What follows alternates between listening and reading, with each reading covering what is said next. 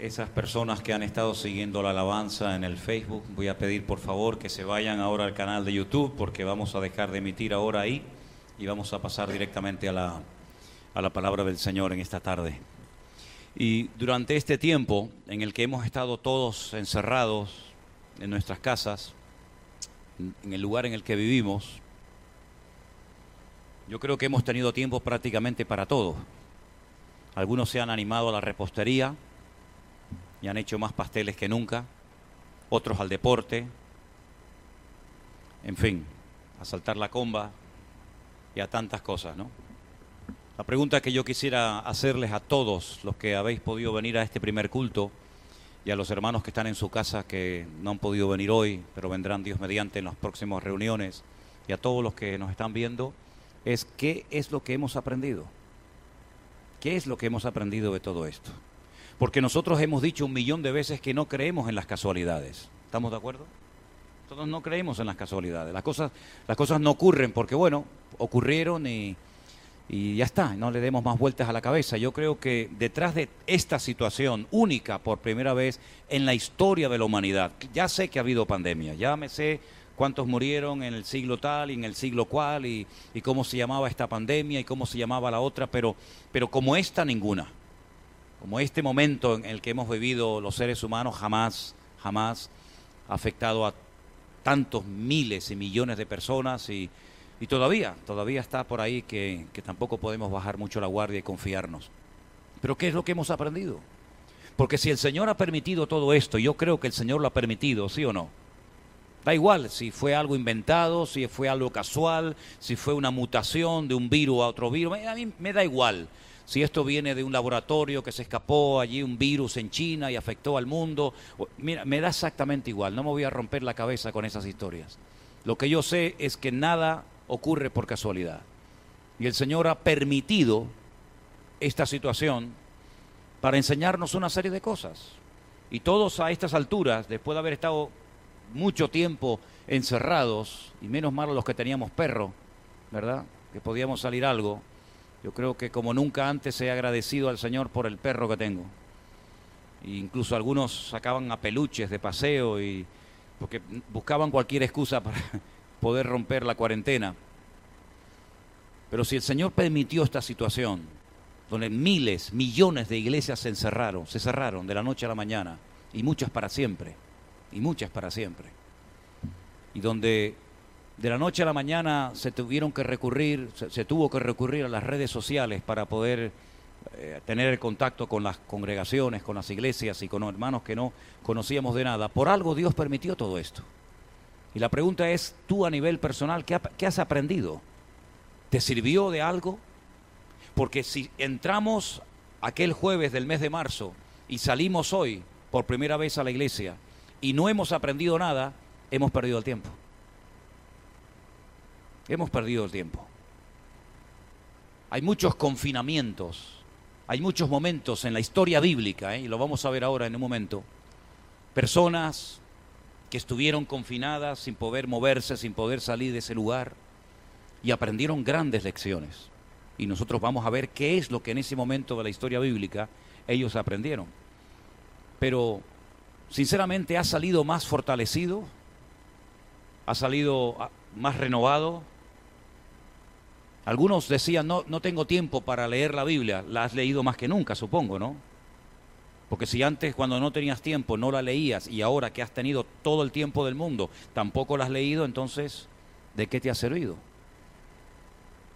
¿Has perdido esa timidez que te daba orar o subir aquí arriba a la plataforma a dar un testimonio?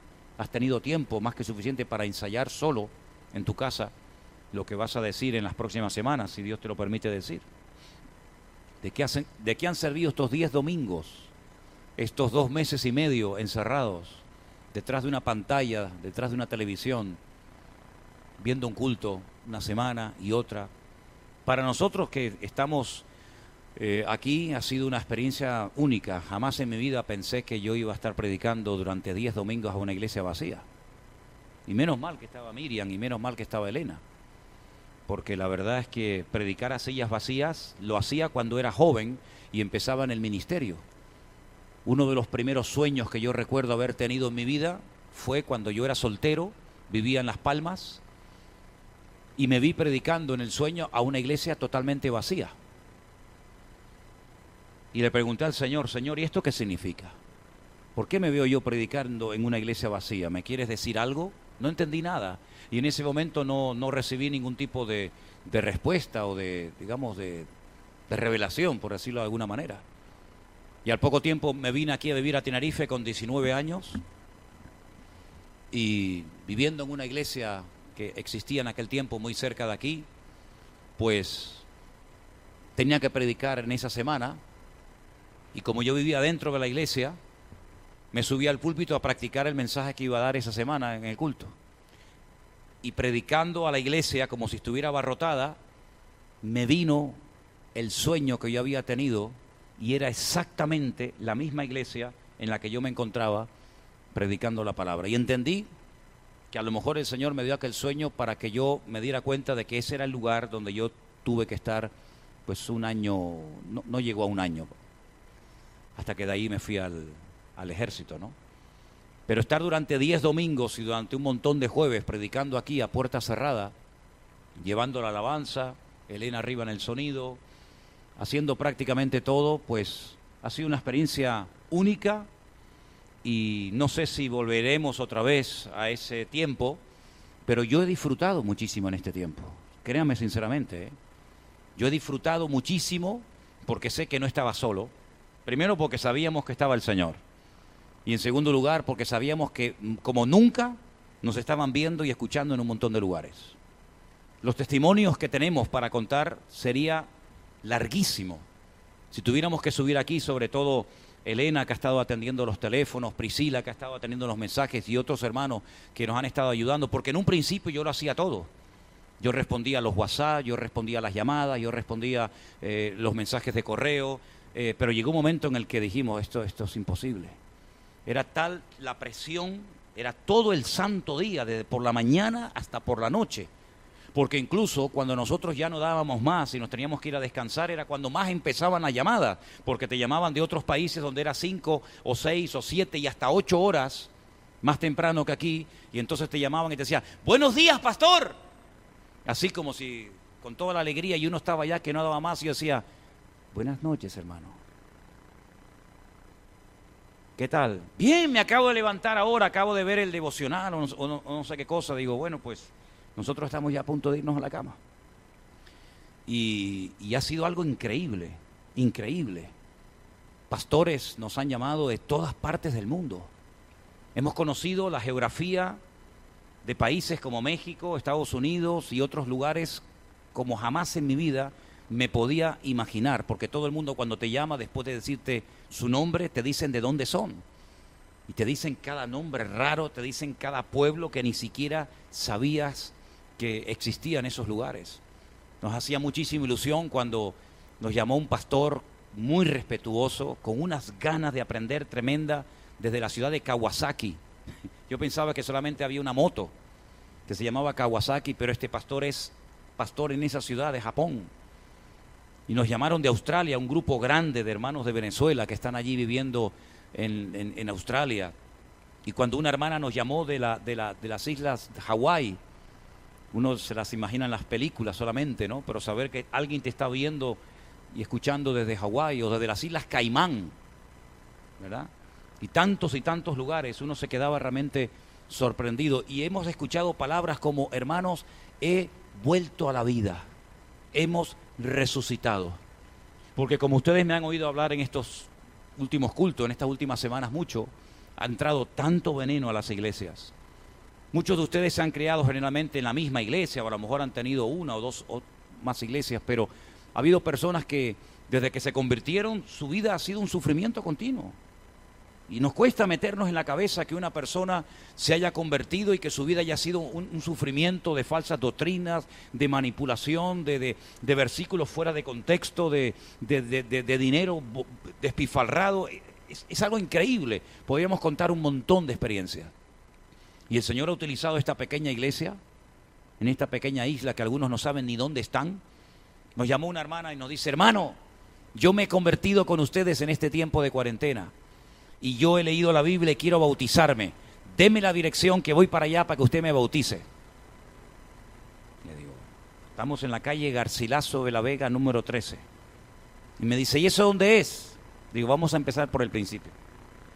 ¿De dónde me llama usted? Me dice un pueblo perdido ahí en las montañas de México. Le digo, bueno hermana, si a usted le hace ilusión venirse a bautizar, quiero que sepa que estamos a 7, 8 mil kilómetros de distancia. Ay, pastor, yo pensé que estaban aquí al lado. Y la gente pensaba, pensaban que teníamos iglesia en todas partes del mundo. Dígame cuál es su iglesia en Colombia, dígame cuál es su iglesia en Argentina. Y decíamos, no, no, nosotros estamos aquí en, en una calle insignificante de las Islas Canarias y la gente pensaba, yo creo que también han aprendido mucha geografía con nosotros, porque ni siquiera sabían algunos dónde se encontraban las Islas Canarias.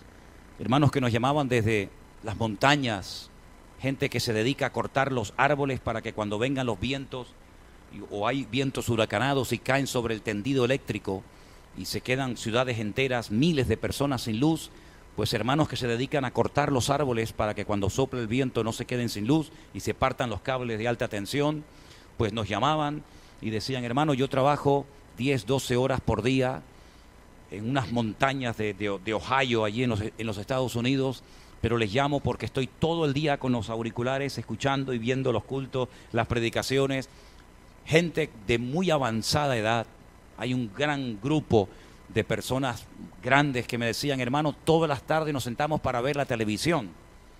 Pero como si, como si fuera un, programa de televisión, gente que se ha reconciliado con el Señor en este tiempo, y eso es algo realmente maravilloso, ver cómo gente se ha convertido, gente cómo han vuelto a leer la Biblia, gente que se ha reconciliado con el Señor, muchos católicos que han comenzado a leer la Biblia por primera vez en su vida, algo increíble.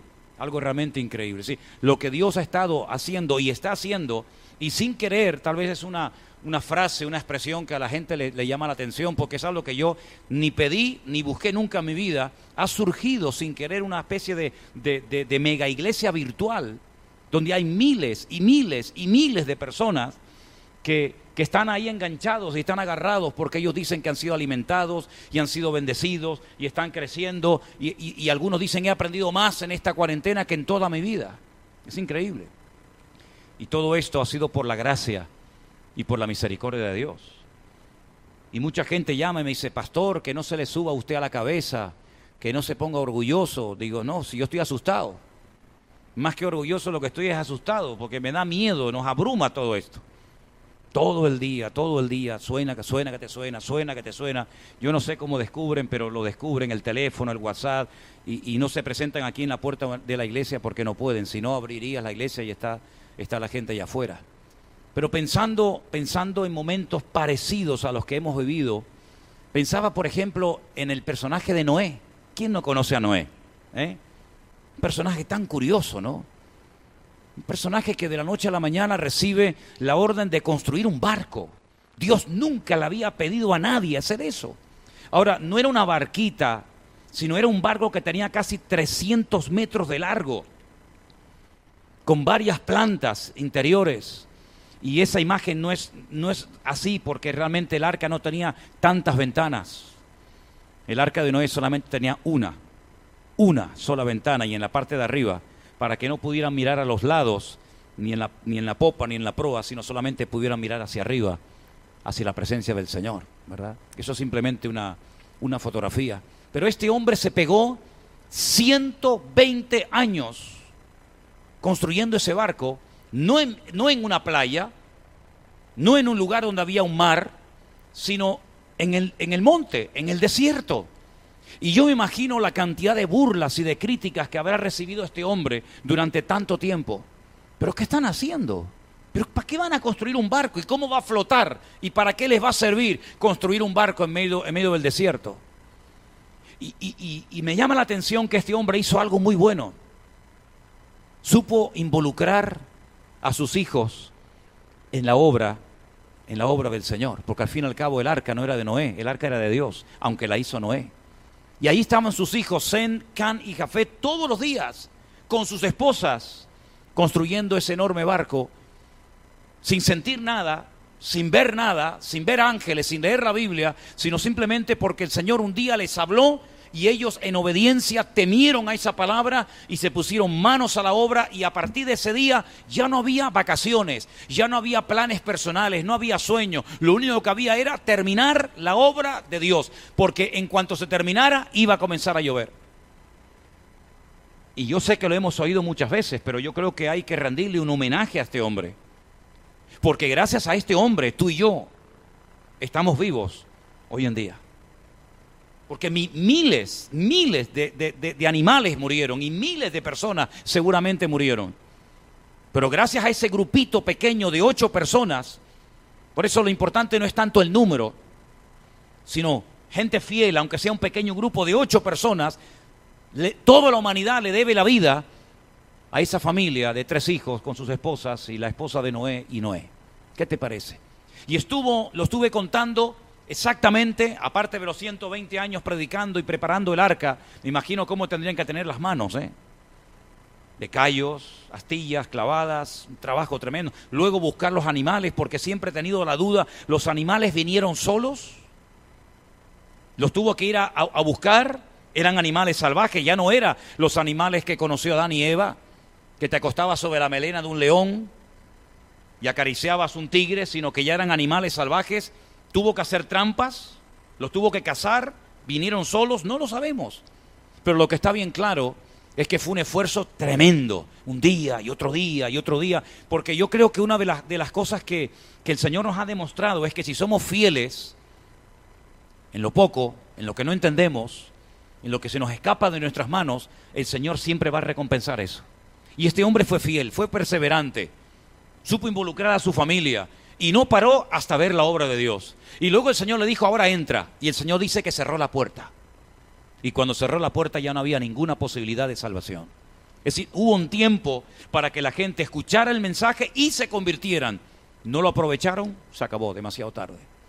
Y este hombre, aparte, ya digo, de los 120 años que estuvo ahí trabajando, pasó 370 días dentro del barco. Casi un año. ¿Se imaginan ustedes? ¿Se imaginan ustedes que hubiéramos estado 370 días sin salir a la calle? Claro, así cuando él salió, se encontró un mundo diferente. Muchas especies animales desaparecieron. Mucha, mucha fauna, mucha vegetación desapareció para siempre. Pero cuando él sale, se encuentra un mundo totalmente nuevo, transformado y cambiado. Y él tuvo que empezar a poblar la tierra y de sus tres hijos, Sen, Can y Jafet, se pobló toda la raza humana. Todas las naciones están entroncadas, están enraizadas con los hijos, con los hijos de Noé. O venimos de Sen, o venimos de, de Sen, o de Can, o de Jafet. No hay más. Aunque después hubo diferentes mezclas, ¿verdad? 370 días dentro de ese barco. Pero nunca se quejaron, nunca se lamentaron. Me imagino que habrán cantado, que habrán orado, que habrán jugado. aparte había mucho trabajo que hacer. Porque una de las cosas que en estos días nos ha ocurrido es que hemos estado más ocupados que nunca. Por la mañana, personalmente, pasear a Trotsky. A continuación, el devocional. Después preparar las respuestas y las respuestas para las preguntas de la tarde. Pero entre la mañana y por la tarde, un montón de preguntas, un montón de WhatsApp, un montón de correos. Hemos estado tan ocupados que uno dice, pero bueno, se habrán aburrido como ostras. No, si es que no teníamos tiempo para nada. Y cuando nos quedaba un tiempo libre, quitábamos toda la silla y nos poníamos a correr. En las primeras semanas perdí cuatro kilos, ya después lo recuperé, a ver si me entiende. Pero corríamos, saltábamos, brincábamos, nos tirábamos aquí, levantábamos las pesas. Era una, una faena continua, continua, continua. Y en ningún momento nos aburrimos, no nos sentimos en ningún momento, eh, eh, por lo menos yo, no sé, ¿no? E, enclaustrados, eso sí, lo pasé muy mal con el asma. Yo creo que era tanta, tanta la presión, tanta la responsabilidad de responder a preguntas que, que un domingo, créanme hermanos, yo no sé si se notó, si ustedes se dieron cuenta o no, Irly me dijo que no, pero hubo un domingo, creo que fue penúltimo, ¿no? uno, de ellos, que estaba literalmente asfixiándome, si no, no tenía aire para poder predicar, no, no, no, no podía respirar, estaba totalmente asfixiado. Pero bueno, superé, no sé si fue que después me di un golpe con una de las puertas, una ventana o algo, se me puso este dedo negro, negro. llamamos a Carmen, ¿a quién vamos a llamar? Y me dijo, uy, hay mucha gente que tiene coronavirus y se le ponen los dedos morados. Digo, y ustedes saben que a mí me encantan los médicos, a mí me fascina ir a un médico. Es una cosa que es una tentación que tengo. Al final fui, fui a la residencia, me hicieron de todo tipo, de, no, era coronavirus ni nada por el estilo, era un golpetazo que me di, que aún todavía me duele un poco, pero Dios nos protegió y Dios nos salvó de una forma realmente tremenda a todos y a cada uno de nosotros. Y eso es un motivo para estar muy agradecidos al Señor. No hemos estado 370 días encerrados, pero sí hemos estado bastante tiempo ¿Y qué es lo que hemos aprendido? ¿Qué es lo que el Señor te ha mostrado que tienes que dejar? ¿En qué área te ha fortalecido? ¿Qué es lo que verdaderamente el Señor ha estado tratando contigo durante este tiempo? Porque para mí ha sido un tiempo en el que Dios ha tratado con la iglesia de una forma espectacular. El Señor nos ha mostrado, lo decía al principio del culto, que Él no necesita de nada ni de nadie. Él es autosuficiente. Eso es lo que significa Shaddai. Shaddai significa autosuficiente, que no necesita de nada ni de nadie. Y el Señor ha cuidado a su iglesia mejor que cuando la teníamos abierta. Por eso hasta tuve la tentación de decir, hermano, ¿y si seguimos así? Si seguimos así, ustedes se quedan en casa, yo predico. No, no, no. Pero ¿saben qué, hermanos? Hay otro, otra persona que estuvo obligatoriamente enclaustrado en una cueva sin poder salir. Y eso sí quiero que lo leamos. En Primera de Samuel, el capítulo 22, Estoy hablando nada más y nada menos que del rey David. Todavía no era rey, le faltaba poquito. Pero dice en 1 Samuel 22.1, yéndose luego David de allí, huyó a la famosa cueva de Adulam, que existe y se puede visitar todavía en Israel, una cueva inmensa. Huyó a la cueva de Adulam y cuando sus hermanos y toda la casa de su padre lo supieron, vinieron allí a él. Él no llamó a nadie, venían solos. Y se juntaron con él, fíjense, todos los afligidos, todo el que estaba endeudado, todos los que se hallaban en amargura de espíritu, y fue jefe de ellos, menuda tropa. Todo el mundo con deudas hasta el cuello, todo el mundo hecho polvo, desanimado, deprimidos, afligidos, y él era el jefe de todos los hechos polvo, porque él también estaba hecho polvo. Y fue hecho jefe de ellos y tuvo consigo 400 hombres en aquella cueva. La cueva de Adulán. Esa es la cueva de Adulán. Ahí la tienen. Ahí estuvo con 400 hombres, no sabemos exactamente cuánto tiempo. Toda esa gente que estaba ahí estaban hartos de la tiranía del rey Saúl. Estaban llenos de deudas, los impuestos eran terribles. La gente no aguantaba más, la gente estaba harta, como mucha gente ya está harta.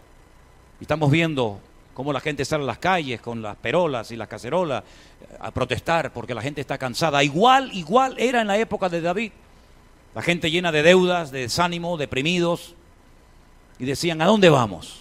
¿Y qué hacemos? El rey este es un desastre. Los gobernantes, los políticos son un desastre. Estamos de deudas hasta aquí. Bueno, hay ahí uno que vive en una cueva. ¿Quién es? David. Bueno, vamos con él. Le, inspiraba más confianza David, que vivía ahí dentro en una cueva, que Saúl en un palacio. Pero es que en esa cueva, el que estaba ahí viviendo tenía la unción del Señor. El Señor estaba con el que vivía en esa cueva. Y con el otro, con el que vivía en el palacio, lo que estaban eran los demonios atormentándole, porque el Espíritu de Dios se había apartado de su vida. Así que cuando uno está con el Señor, es mejor vivir en una cueva con la bendición de Dios que en un palacio sin la bendición de Dios. Como dice el Proverbio, más vale bocado seco y en paz que casa llena de provisiones donde hay contienda y perturbación. Y ahí estuvo David, no sé cuánto tiempo, unos meses, unas semanas, unos años, no lo sabemos, pero sí sabemos que después esa lista enorme de los famosos valientes de David, ¿se acuerdan? Valientes de David que hacían cosas que uno dice, pero ¿para qué hacías eso? ¿Para qué, ¿Para qué te metes en esos líos? Por ejemplo, uno de ellos un día dice que iba por el campo y vio que en un pozo que estaba lleno de nieve, dentro había caído un león. ¿Tú qué harías? Yo voy por el campo, un pozo lleno de nieve, y me encuentro un león dentro, y ya está. Este se mete dentro. ¿Para qué? ¿Para qué te metes dentro de un pozo que hay un león. Tú eres bobo. Se metió dentro del pozo y lo mató. para demostrarle a David que él también tenía valor y él quería ser uno de los valientes del rey David. Otro dice la Biblia que tenía un pequeño terreno, terreno pequeñito lleno de lentejas. Y un día vinieron bandas armadas para robarle el terreno y para robarle la cosecha y todos salieron corriendo, pero él se paró en el terreno y dice que peleó con tal violencia y con tal ímpetu que la espada después no se la podían despegar de la mano, se le quedó pegada la espada a su mano, un tal Sama. Sí, lo que hacían los que salieron de esa cueva eran locuras. Pero ¿dónde aprendieron valentía? ¿Dónde aprendieron confianza y fe en el Señor? Ahí adentro, hermanos, dentro, dentro de esa cueva. Ahí estuvieron confinados, pero ese confinamiento les cambió la vida. Ese confinamiento no los terminó arruinados. Mire, entraron afligidos, entraron endeudados, entraron hechos polvo, pero salieron y cambiaron su país para la gloria del Señor. Como nos tiene que pasar a nosotros, como nos tiene que pasar a nosotros. Nuestra forma de hablar, nuestra forma de vivir, nuestra forma de reaccionar es completamente diferente a la de la gente del mundo. ¿Por qué? Porque nosotros hemos estado en la cueva, pero el Señor ha tratado con nuestras vidas y en ningún momento nos hemos sentido solos ni abandonados por el Señor. ¿Cuántos dicen amén?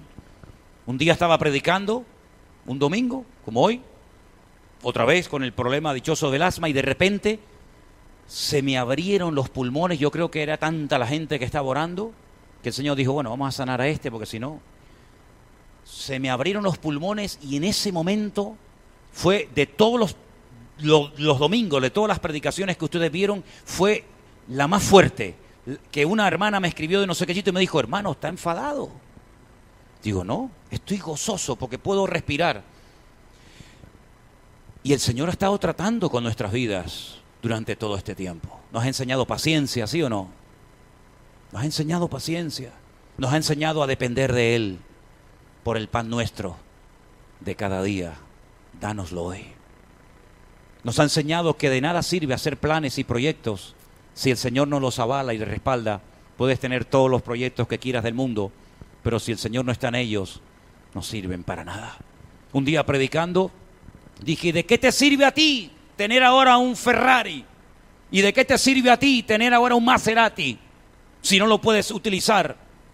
Y curiosamente había un señor en Italia que tenía un Ferrari y un Maserati y cuando yo la predicación se quedó mirando a su mujer y le dijo, ¿pero cómo sabe este hombre que yo tengo un Ferrari y un Maserati? El Señor nos ha enseñado en estos días que de nada sirve lo material, sino que lo más importante es nuestra comunión y nuestra relación con Él. 400 hombres se metieron ahí hechos polvos, amargados, ya no sabían a dónde ir, pero encontraron a David. Y nosotros hemos encontrado al, Hijo de David, al Señor Jesucristo, al que ha cambiado nuestro lamento en baile y ha fortalecido nuestro cuerpo y nuestra mente y nuestro espíritu como jamás en la vida podíamos haber pensado. Pero hay un tercer lugar donde también estuvieron confinados y está en el libro de los Hechos, el capítulo 1. Dice que volvieron a Jerusalén desde el monte que se llama del Olivar, el cual está cerca de Jerusalén, camino de un día de reposo. Y entrados subieron al aposento alto, donde estaba Pedro, Jacobo, Juan, Andrés, Felipe, Tomás, Bartolomé, Mateo, Jacobo, hijo de Alfeo, Simón el celote y Judas el hermano de Jacobo. Todos estos perseveraban unánimes en oración y ruego con las mujeres y con María, la madre de Jesús, y con sus hermanos. La Biblia dice que eran como unos 120, más o menos unas 120 personas las que estaban en ese lugar, pero realmente el verdadero está debajo. Ese es el cenáculo que está en Jerusalén y que la tradición dice que se construyó encima de la sala, encima de, la habitación donde Jesús partió el pan y el vino. Esa era la casa donde dice la Biblia que Pedro cuando salió de la cárcel se fue corriendo a la casa donde estaban orando los hermanos, ¿se acuerdan? Y debajo de esos, pisos, debajo de, de, esas, de esas losas, debajo está esa casa. Y allí era donde esperaron y esperaron y esperaron, no sabían qué. Pero el Señor les dijo, no se muevan de Jerusalén, quédense ahí quietos. Yo sé que tienen muchas ganas de ir a su casa. Sé que tienen muchas ganas de ir a bañarse al mar de, Galilea. Sé que tienen muchos planes, pero quédense quietos. Tuvieron que aprender a estar quietos antes de ser usados por el Señor. Ellos tenían todo el conocimiento, podían hablar de todos y cada uno de los milagros que vieron hacer al Señor Jesucristo. Algunos de ellos seguramente se aprendieron de memoria el Sermón del Monte. De hecho, algunos lo escribieron. Tenían un montón de experiencia, tenían un montón de conocimiento. Uno de ellos, uno de ellos en una montaña vio personalmente a Elías y a Moisés. Ese mismo podía decir, yo caminé un día por encima de las aguas con el Señor Jesucristo. Es decir, tenían un montón de conocimiento, pero el Señor le dijo, esperen. Y estuvieron esperando. Ellos no sabían cuánto tiempo iban a esperar, una semana, dos semanas, un mes, un año, quince días, no sabían, pero esperaban. Y mientras esperaban, dice que estaban unánimes, juntos, orando, orando al Señor. Yo creo que en este tiempo habéis orado más que nunca, ¿no? Se ha orado más que nunca, se ha predicado más que nunca, se ha leído la Biblia más que nunca, ¿verdad? Y por eso el Señor ha recompensado su obra de una forma impresionante, como ni siquiera ustedes se pueden imaginar en esta tarde. Y ellos estuvieron esperando, esperando, esperando. Y como supieron esperar, la Biblia nos enseña que cuando llegó un día, que nosotros lo conocemos con el nombre del día de Pentecostés, una celebración, una fiesta muy importante que hasta el día de hoy se celebra en Israel, la famosa fiesta de Shavuot, la fiesta de la cosecha, la fiesta en, la que los judíos recordaban que en ese día Moisés recibió en el monte Sinaí los diez mandamientos, en ese día todos los que permanecieron, todos los que vencieron la tentación de salir del confinamiento, todos fueron llenos del Espíritu Santo. Ahora es curioso porque dice, hemos leído, que ellos vinieron de un monte cercano a Jerusalén. Y desde ese monte se produjo lo que llamamos la ascensión. Y el apóstol Pablo, gracias al dato que él nos da, en Primera de Corintios capítulo 15, dice que 500 hermanos estaban allí viendo el día que Jesús ascendió a la gloria. 500 hermanos. Es decir, no fue un hecho eh, eh, hecho en oculto, en la clandestinidad, para que la gente no, no, no, no pudiera dar testimonio. No, no, hubieron 500 testigos oculares que lo vieron subir al cielo. Y cuando se van todos a la ciudad de Jerusalén y entran dentro de esa habitación, al famoso aposento alto, y allí se ponen a esperar porque el Señor le dijo, no se muevan hasta que reciban la promesa del Padre, porque os conviene que yo me vaya. Porque si yo no me fuese, no les tenía que dar ninguna explicación, pero se la dio, si yo no me fuese, el consolador no vendría. Pero cuando yo me vaya, yo rogaré al Padre para que os envíe al consolador para que esté con vosotros para siempre. Ellos no tenían ni idea de lo que, en lo que consistía aquella experiencia, porque nunca nadie la había tenido. Abraham no la tuvo, Moisés tampoco, David, ningún profeta del Antiguo Testamento había tenido la experiencia que ellos estaban a punto de recibir. Por lo tanto, esperar, bueno, esperar, vamos a ver. Como tampoco Noé sabía lo que era no, llover, porque la Biblia dice que antes subió un vapor de la tierra y nadie nunca había visto caer una gota de agua del cielo, pero él en fe en fe le creyó al Señor y se preparó. Ellos tampoco sabían lo que iba a caer del cielo, pero esperaban. Encomienda al Señor tu camino, confía en Él y Él hará, dice la Biblia. Amén. Ellos estuvieron esperando y fueron los 500 y entraron en, e, en esa propiedad. Pero si te das cuenta, el Señor Jesucristo estuvo tres días sepultado, ¿sí o no? 40 días después de resucitado, ¿cuántos van? 43. Luego, ¿cuánto tiempo esperaron desde la ascensión hasta el derramamiento del Espíritu Santo en Pentecostés? Una semana. Total, 50 días. 50 días después de la Pascua. Eso significa la palabra Pentecostés o Shavuot, la fiesta de las semanas que se multiplica por siete. Cuando llegó el día de Pentecostés, según Hechos capítulo 2, todos fueron llenos del Espíritu Santo, todos, absolutamente todos, pero no había 500 hermanos. Había 120. Faltaban 380. 380 hermanos no supieron esperar. No estaban. Y justamente cuando llegó el día de Pentecostés, como no supieron esperar, yo no sé dónde se metieron, yo no sé si, si prefirieron vivir a su manera, perdieron la experiencia más grande que podían tener en su vida después de conocer al Señor, por no aprender a esperar. Entonces, una de las lecciones que el Señor nos ha enseñado en este tiempo es aprender a esperar con gozo, no amargándonos, no criticando, no cuestionando, sino aprender a esperar con gozo hasta que Dios diga ahora. ¿Y saben la sensación que yo tengo en mi corazón? Que Dios ha dicho ahora. Esa es la sensación que yo tengo en mi corazón. que después de este tiempo de espera, ahora vamos a prepararnos para ver cosas impresionantes, ¿eh? para ver cosas tremendas, porque Dios ha dicho ahora. Y hoy no pueden estar todos los hermanos, pero esta iglesia se va a quedar en muy poco tiempo muy pequeña, porque el Señor ha dicho ahora. Y esas profecías que me dieron a mí antaño, y esas palabras que decían ensancha el sitio de tu tienda y el Señor te llevará por las naciones, y uno las tenía ya aparcadas hace 30, 40 años, pues resulta que mira tú por dónde ahora, ahora te llaman de todas partes del mundo invitando a una persona de una iglesia pequeña, de una isla pequeña, para que vaya a darles a ellos estudios bíblicos de la palabra de Dios. ¿Qué te parece? Eso ni soñando, ni imaginando te lo podías, te lo podías pensar. Pero estamos viendo, y yo he predicado y he citado miles de veces ese versículo, pero lo he dicho en fe porque nunca lo he visto cumplido. Y ahora les confieso la realidad. Yo nunca he visto cumplido ese versículo que dice, cosas que oído no yo, ni ojo vio, ni han subido al corazón del hombre, son las que Dios tiene preparadas para aquellos que le aman. Yo le he dicho ese versículo y ustedes me han oído decirlo muchas veces. Pero he visto en estos días cosas realmente tremendas, puertas que se han abierto de una forma increíble, de tal manera que a partir de ahora nos tenemos que mentalizar de que nuestra iglesia no es simplemente los que estamos aquí sentados un jueves un domingo por la tarde en un culto. No, no. Dios ha ensanchado la carpa de una manera realmente tremenda y hay miles, podemos decirlo así, miles y miles de personas que han sido bendecidas y que están ahí ministradas por el Señor a través de este lugar tan pequeño, porque Dios toma lo pequeño a veces para avergonzar a lo grande. Y ese es nuestro Dios. Y toda la gloria, ¿quién se la va a llevar? Se la va a llevar el Señor, porque la obra, al fin y al cabo, quien la ha hecho es el Señor.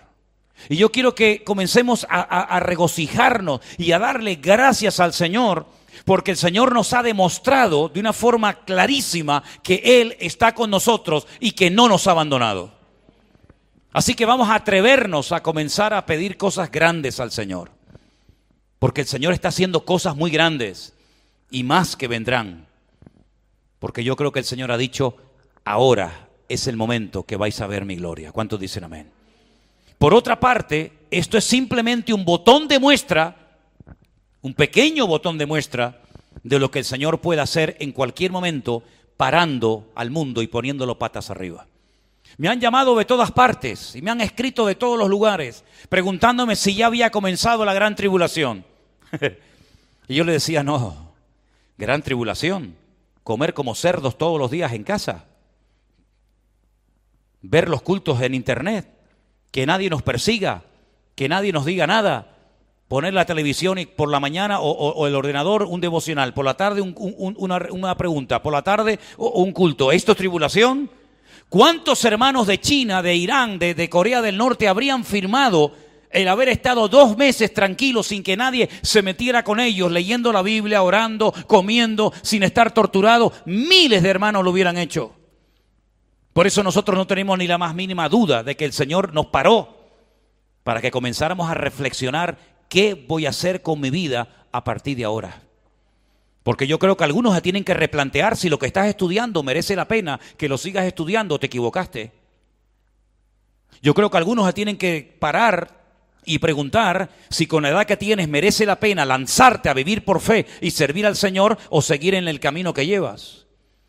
No le estoy indicando a nadie lo que tiene que hacer, pero sí estoy tratando de decir en esta tarde que en este parón el Señor lo que nos ha estado enseñando es que se puede vivir por fe. Se puede y se debe vivir por fe. Y todos ustedes, sin darse cuenta, soy copartícipe de bendiciones que el Señor ha estado dando durante este tiempo, que ni siquiera las habíamos pedido, pero que por el hecho de buscar el reino de Dios y su justicia, las bendiciones del Señor caen sobre nuestras vidas.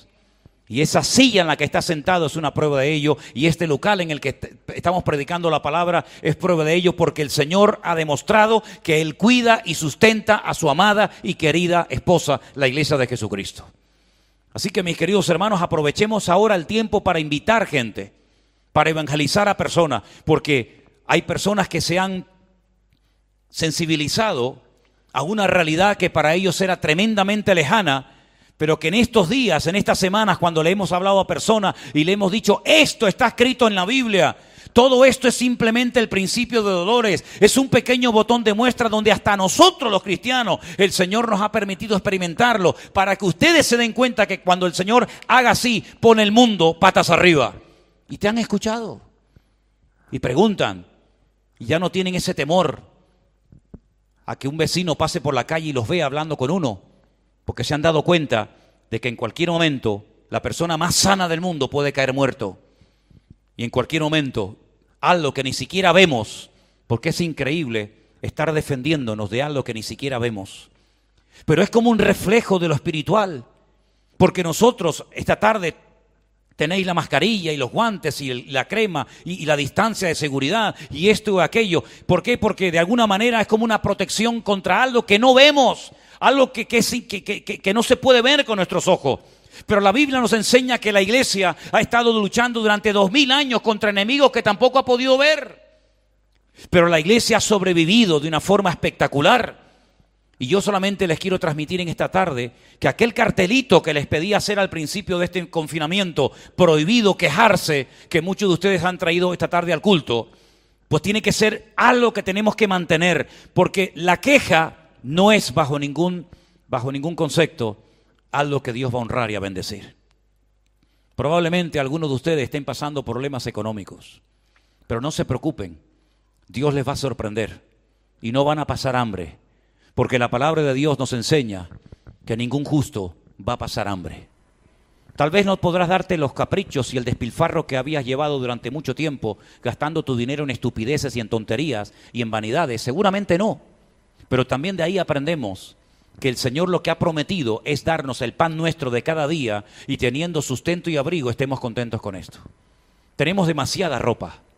Yo no sé ustedes, pero tenemos demasiada ropa y demasiados pares de zapatos, ¿sí o no? Y demasiadas camisas y demasiadas cosas. Y no hace falta tanto. Lo que hace falta es ser agradecidos. Y siendo agradecidos, el Señor está contento. Y si el Señor está contento, nosotros también. ¿Cuántos dicen amén? Estos tres confinamientos, el arca de Noé, la cueva de Adulán y el aposento alto, nos enseñan que el Señor cuando quiere dice alto, alto. Estate quieto. Fíjense qué curioso y termino. De la cueva de Adulán, David salió preparado para ser rey de Israel.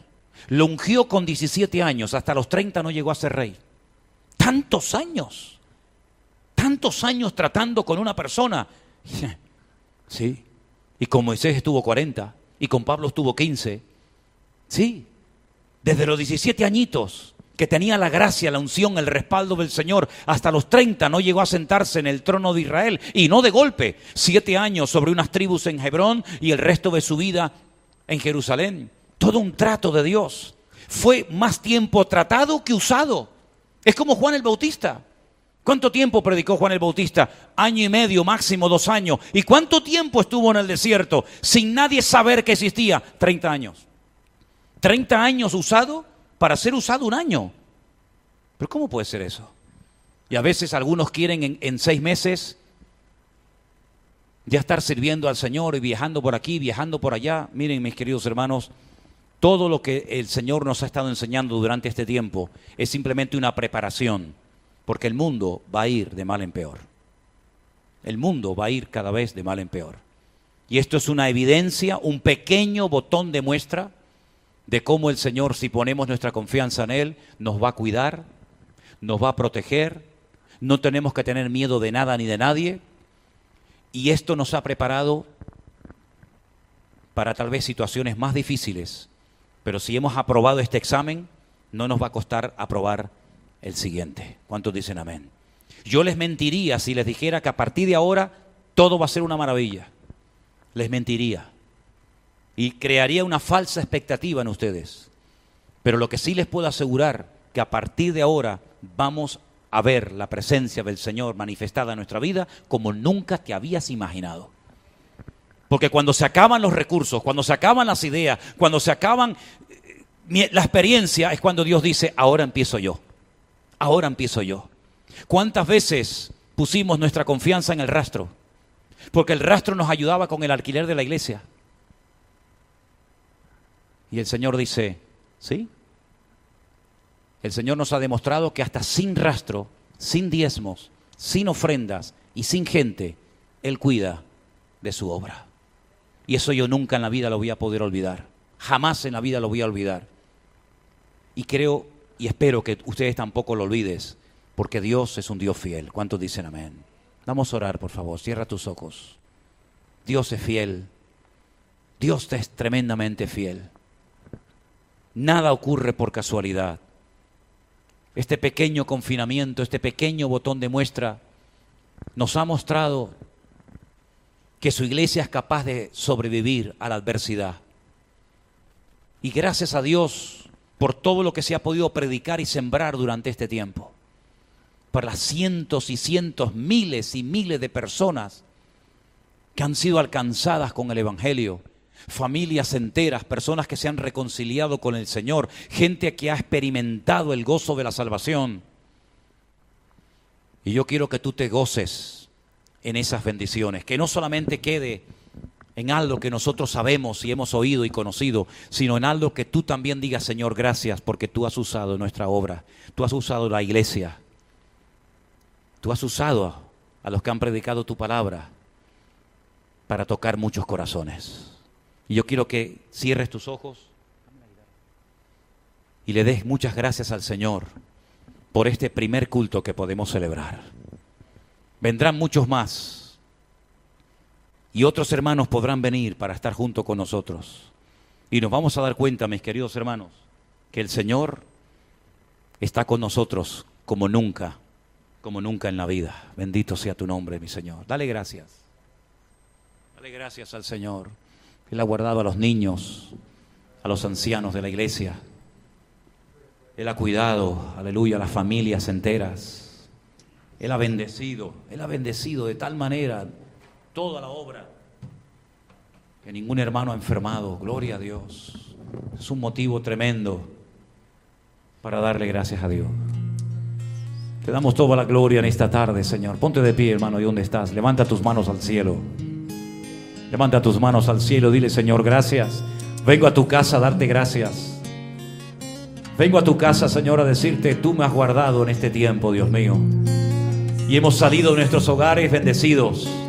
Aleluya. Podemos vernos otra vez. Hemos salido, Señor, fortalecidos en la fe. Gracias, Señor, por tu misericordia. Gracias, Señor, por nuestros hermanos.